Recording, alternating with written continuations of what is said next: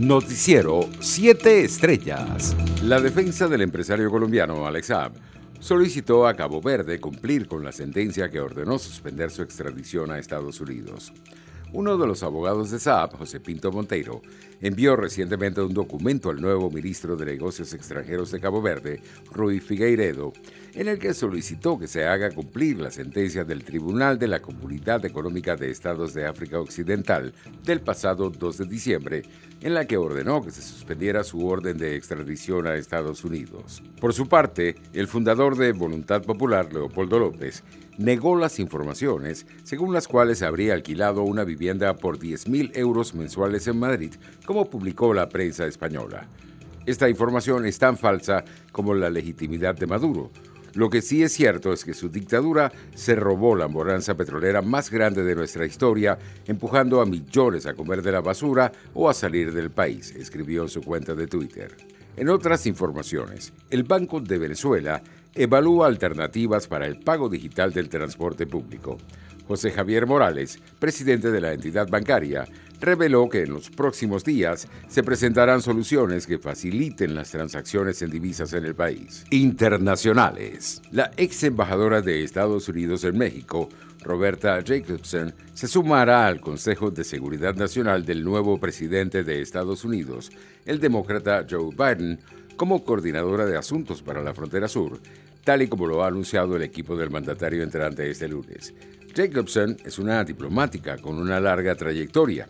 Fue nombrada embajadora en el país vecino en mayo de 2016 por el expresidente Barack Obama y culminó su encargo dos años después con la llegada de Trump a la presidencia. En España, el presidente del gobierno, Pedro Sánchez, se mostró convencido de que una vez que se consiga llegar al 70% de la población vacunada contra el COVID-19 al final del verano, el país estará progresivamente preparado para recibir turistas internacionales. Solo la vacunación masiva abrirá el camino a la normalidad que deseamos, dijo Sánchez durante su intervención ante la 113 reunión del Consejo Ejecutivo de la Organización Mundial del Turismo, celebrado este martes en Madrid.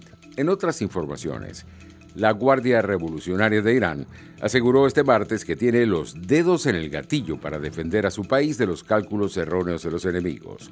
El comandante en jefe de este cuerpo militar de élite, Hossein Salami, dijo que los ejercicios Ektedar Poder 99 son un mensaje para el enemigo de que nuestros dedos están en el gatillo en nombre de la nación iraní. Economía. Existe una creciente angustia entre los inversores por las burbujas de precios de los mercados financieros y las principales preocupaciones eran las criptomonedas Bitcoin y las acciones tecnológicas de Estados Unidos, según dos encuestas publicadas este martes. Casi el 90% de los consultados en el estudio mensual sobre administradores de dinero de Deutsche Bank advirtieron que ahora se estaban produciendo muchas burbujas de precios. Sin embargo, el más extremo es el Bitcoin y casi la mitad de los encuestados lo ven en un máximo de 10 en una escala de burbujas del 1 al 10. Los precios internacionales del crudo seguían avanzando levemente en horas del mediodía. El WTI de referencia en Estados Unidos se cotizaba en 52 dólares con 41 centavos el barril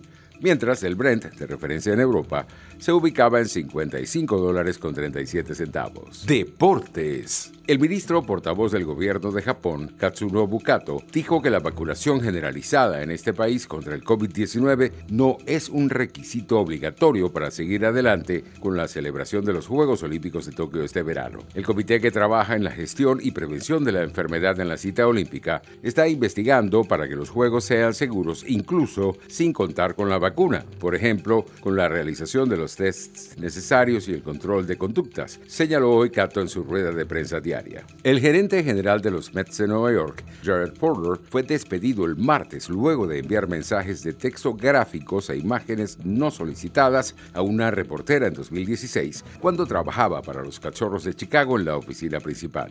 El dueño de los Mets, Steve Cohen, dijo que Porter fue despedido el martes por la mañana. Hemos despedido a Jared Porter esta mañana, escribió Cohen en Twitter. En mi conferencia de prensa inicial hablé sobre la importancia de la integridad y lo dije en serio. Las acusaciones contra Porter fueron reportadas por ESPN el lunes por la noche. Porter envió docenas de mensajes de texto sin respuesta a la mujer, incluida una imagen de un pene desnudo y erecto. Noticiero 7 estrellas.